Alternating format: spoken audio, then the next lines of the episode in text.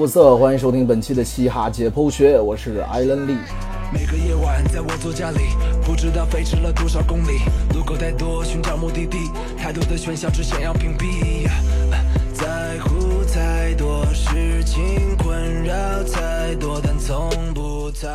在上一期节目中呢，我们就预告了说这一期要做《中国新说唱》这个节目的前瞻。那自从中国有嘻哈去年开播以来，中国嘻哈也是经历了起起伏伏，发生了很多的事情。很多人也担心，在这样的情况下，中国有嘻哈节目会做第二季吗？这个疑虑其实很早就被打消了，因为车澈导演很早就确定了会做这个节目的第二季。毕竟第一季不管是从商业上还是口碑上，到对这个音乐的推动上都是非常成功的，没有理由不做第二季啊。但是第二季还是有了不少的变化。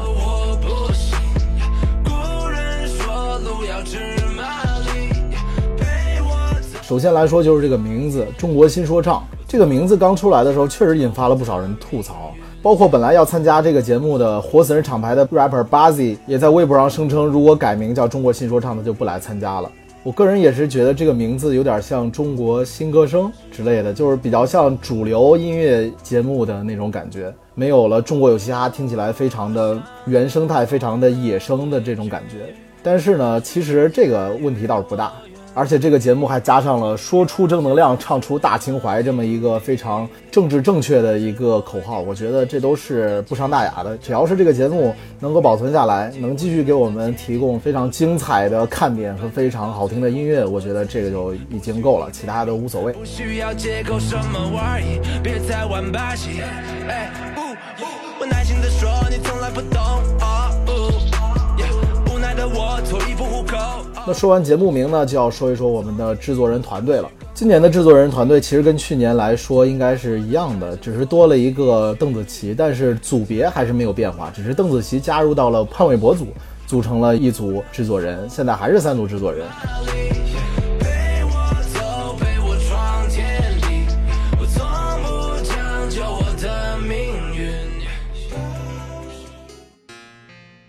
今年制作人首先官宣的还是我们的吴亦凡吴制作人。我们刚刚听到的这首大家肯定都听过的这首歌啊，《天地》就是吴制作人为中国新说唱创作的主题曲。说句题外话啊，去年的主题曲是谁唱的呢？是低调组合的杨和苏。这个低调组合可能看过《中国新歌声》。啊，那应该是中国好声音的最后一季吧。当时他们是周杰伦导师的得力战将，在节目中一些他们对一些经典歌曲做的嘻哈改编也是让人印象非常深刻。尤其是这个男生这个 rapper，他的一些快嘴，包括他写歌词押韵的一些基本功都是非常扎实的。那今年的这个杨和苏也是参加了中国新说唱，而且现在已经进入了，已经通过了海选，进入了正赛，那也是值得期待一下的。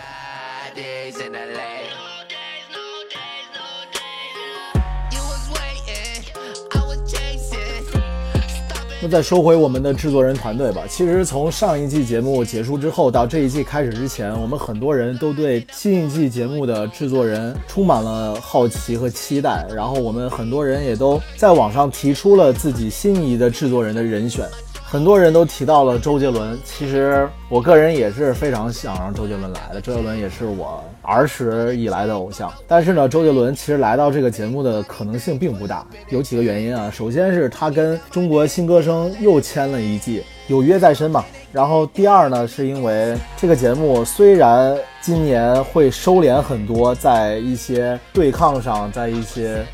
互相的攻击和话题性上来说，肯定会有所收敛。但是呢，这个节目毕竟是一个非常直接，其实具有攻击性的一个节目。那周杰伦呢，我们大家都知道，他从出道以来一直其实对他自己的形象保护做得非常的严谨。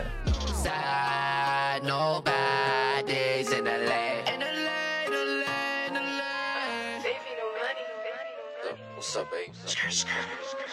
其实说一个小故事，大家都知道了。台湾前几年有一个特别经典的电影叫《猛甲》，肯定很多人都看过。呃，也是赵又廷的成名之作。但很多人不知道，其实赵又廷的那个角色就是那个男主角文字，他的原型，他本来定的人选是周杰伦要演，其实《猛甲》这个剧本和这个项目是就是周杰伦和导演钮承泽他两个人一起来操办的。但是后期呢，周杰伦退出了这个项目，就是因为周杰伦的母亲叶惠美觉得，哎，我儿子这么好的形象，亚洲天王怎么能演一个混混儿，演一个黑社会的角色呢？所以周杰伦是一个很孝顺的人嘛，大家都知道，也是迫于妈妈的压力，他也就退出了这个项目，也放弃了这个角色，这才有后来赵又廷演这个角色，然后一举成名。但是钮承泽其实还是一个很够意思的人，所以细心的观众可能会发现。这个蒙甲电影在最后出字幕的时候，然后特意的说了一声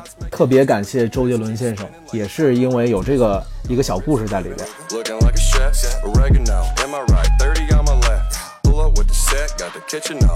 当然，这个就说远了。这个意思也就是说，周杰伦可能对于自己选择节目也好，选择一些影视剧的剧本也好，他其实还是非常在意这个东西的。所以说，他可能会选择一些更安全的节目和剧本，就是他可能会规避掉一些比较富有争议的东西。所以说。他来到这个节目的可能性其实并不高，但其实很多业内人士，包括很多 rapper 也是非常认周杰伦的，很多 rapper 也是非常的喜欢周杰伦。所以说，如果有朝一日周杰伦真的能加入这个节目的制作人组的话，我觉得应该是大家非常愿意看到的一个画面。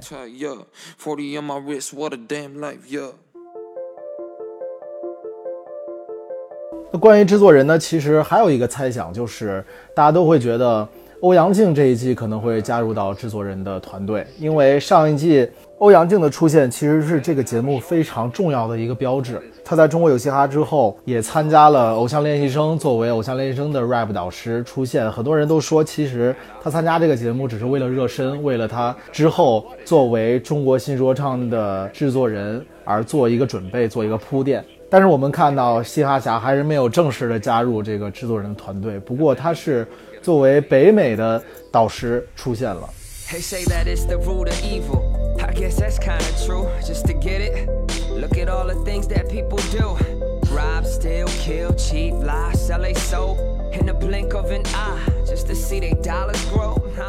那说到这个北美赛区呢，我们就再插一句题外话，就说这个赛制问题。今年呢，中国新说唱为了扩大自己的影响力，也扩大选择人才的范围，这今年的这个海选加了很多不同的形式。首先说加了很多高校的海选，加了很多呃网络平台、网络媒体的海选，当然也加入了北美赛区的海选。因为我们都知道北美有很多我们的留学生啊，很多的华侨啊，华人，然后呢，就让他们不用飞回中国，就能先参加一下这个节目。如果 OK，如果过的话，再回到国内参加这个录制。这个赛制呢，也是跟 Show Me the Money 有相关联，因为 Show Me the Money 后期也是有北美赛区，而且 Show Me the Money 的北美赛区每次请到的这个制作人都是非常大牌的制作人，像之前请过 Sweet Beats。还有请过 Timberland，这都是美国超一线的制作人。那我们中国新说唱这次在北美赛区请到的制作人，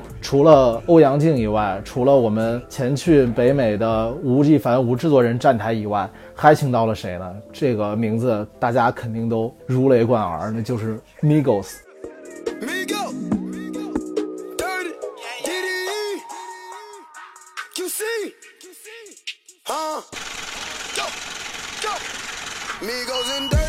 我们这次请到了 Migos 作为北美赛区的制作人，也是为这个节目在全球范围的影响力也好，包括在对于国内喜欢嘻哈的或者是 rapper 们心中的一个分量也好，都是加重了不少。我们的北美赛区呢，也有不少非常优秀的选手，那这个我们之后再聊。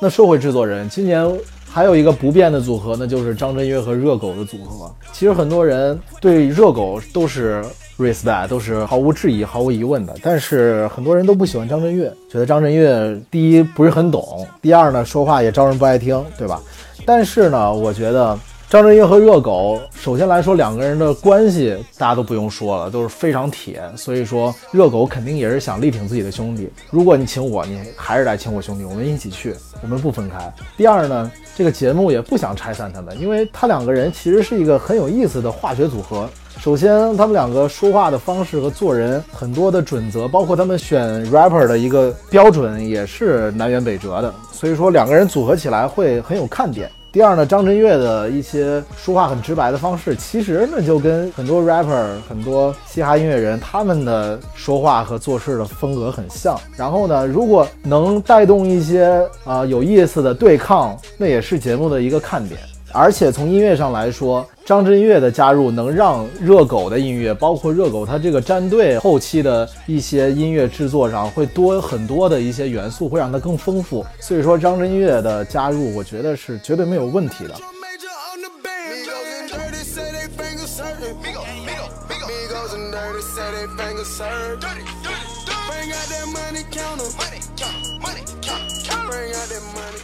还有就是我们新进加入的 jam 邓紫棋。这个邓紫棋加入其实肯定引起了不少的争议啊。我一开始看到邓紫棋出现的时候我心里也是挺懵逼的。我觉得邓紫棋虽然在我印象中在我是歌手上确实唱过 rap 翻唱过周杰伦的歌的时候唱过 rap 但是我觉得她跟嘻哈音乐好像没有什么关系啊。就是主流音乐人我甚至觉得韩红韩红的和嘻哈音乐的关系都比邓紫棋大。当然，其实我觉得如果韩红来的话，那肯定也没有问题啊。以韩红的实力和地位和声望，他如果来参加这个节目，首先会让这个节目多了一份正气，可能在审核呀，可能在话题性的这些方面上，可能会在舆论导向来说肯定会好很多。而且呢，韩红是真的懂嘻哈，而且是真的非常喜欢嘻哈音乐。他之前也跟小老虎合作过一首歌，好像是叫《小屁孩儿》。当然，这个就扯远了啊。韩红来的可能性也不大。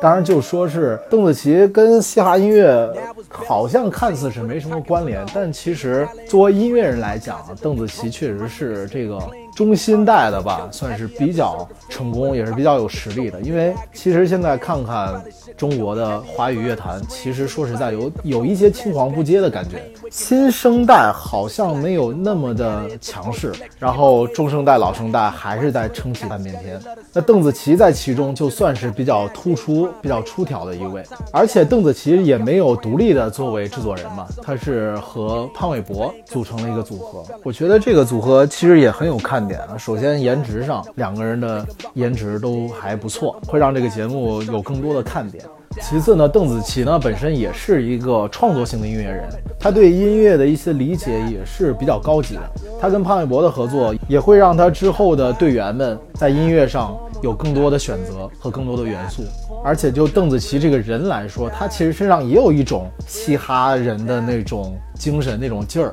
所以我觉得他来也是 OK 的，肯定也是节目组深思熟虑的一个结果。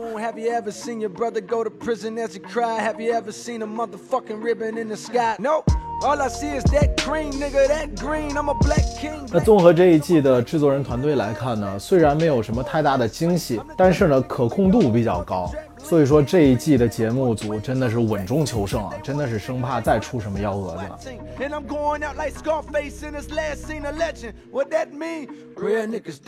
最后我们再说一说这个节目的赛制吧，因为虽然这个节目不是韩国《Show Me the Money》的授权节目，但是不可回避的是，它在赛程、在制作的方方面面上，跟《Show Me the Money》确实有太多相似之处了。那上一季节目呢，也它其实跟《Show Me the Money》第四、第五季季的一些流程，包括现场的一些布景都非常相似。那可以说是把《Show Me the Money》第四季和第五季作为了一个参照物来做的。新一季的中国新说唱会有什么赛制上的改变呢？那我们就看一下《Show Me the Money》六，也就是去年的《Show Me the Money》，看一下中国有嘻哈跟这个《Show Me the Money》还有哪一些赛程上的不一样，就是还可以增加哪一些环节。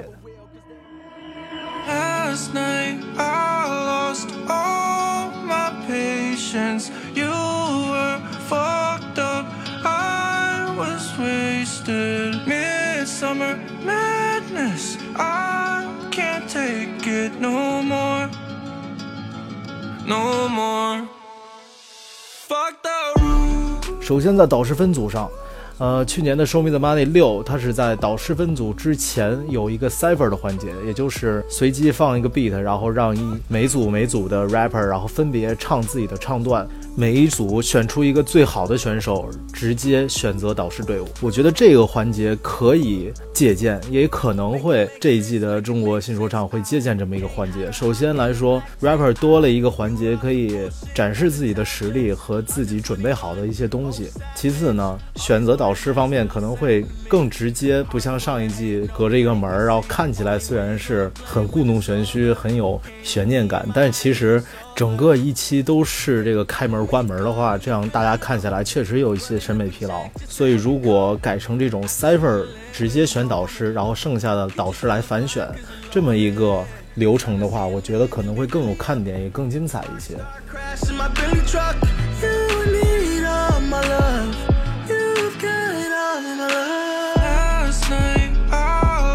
其次呢，不一样的地方就是大家都知道，《Show Me the Money》从第四季开始，四五六三季都多了一个就是 diss 环节，两两分队，然后他们互相提前准备好攻击对方选手的这么一些歌词，然后在现场互相表演，互相就是嘲讽吧。其实 diss 确实是嘻哈文化一个非常重要的一个组成部分，但是呢，我们既然这一季的中国新说唱它的 slogan 是说出正能量，唱出大情怀的话，那肯定不会允许这种具有攻击性的东西在里面。而且自从去年嘻哈圈出了那些事情之后，国内的一些主流媒体，包括一些舆论方向，都对这个东西很敏感，所以我觉得这个环节应该是不会出现的。而且说一句题外话，就是我之前几期节目提到弟子相关的话题的那几期节目，也被喜马拉雅给我下架了，也就说明这个问题现在确实风口还是比较紧，所以。大家非常期待的第四战，我估计是看不到。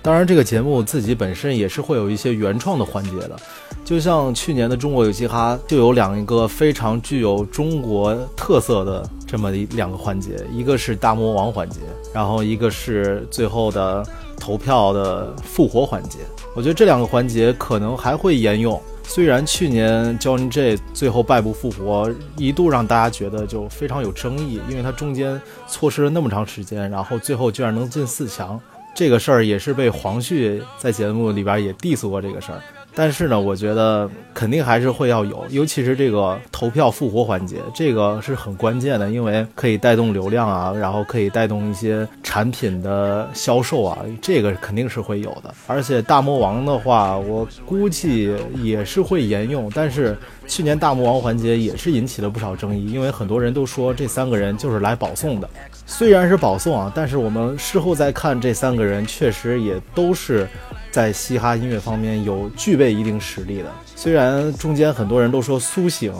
够不上这个大魔王的身份，但是我当时也这么觉得。但是我后来听到苏醒有一首歌叫《破译》，我不知道大家有没有听过啊？有空的话可以听一下。我觉得那首歌听完那首歌之后，我觉得苏醒也够得上大魔王身份了。那首歌确实。从思想的辛辣程度上，话题的选择，包括自己一种敢于表达，还有一些技术的基本功上来说，我觉得都是够得上一个很优秀的 rapper 的。如果今年还有这个环节的话，大家不妨可以想一想会请谁啊？但是我实在不太好想了，因为他肯定请的还是会是一些偏向于主流明星这么一种，他肯定不会直接找一些地下比较厉害的 rapper 来。所以说这个还是看看节目组会有什么巧思在里面吧。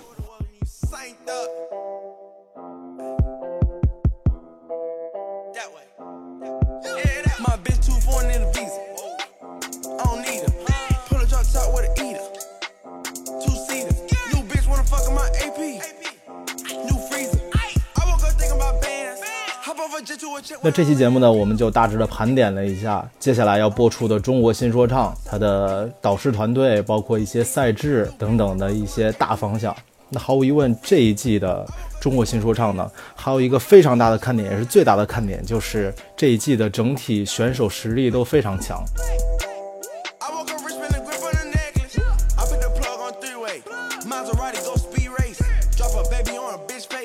那有哪些特别有实力又特别有话题性的选手呢？那我们下期节目将会给大家盘点一下这一季最有看点的选手们。那大家就期待一下我们的下期节目吧。我是艾伦利，peace 哟。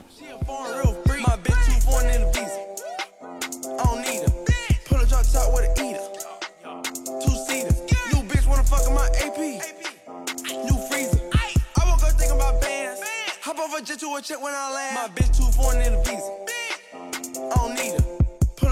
what an E.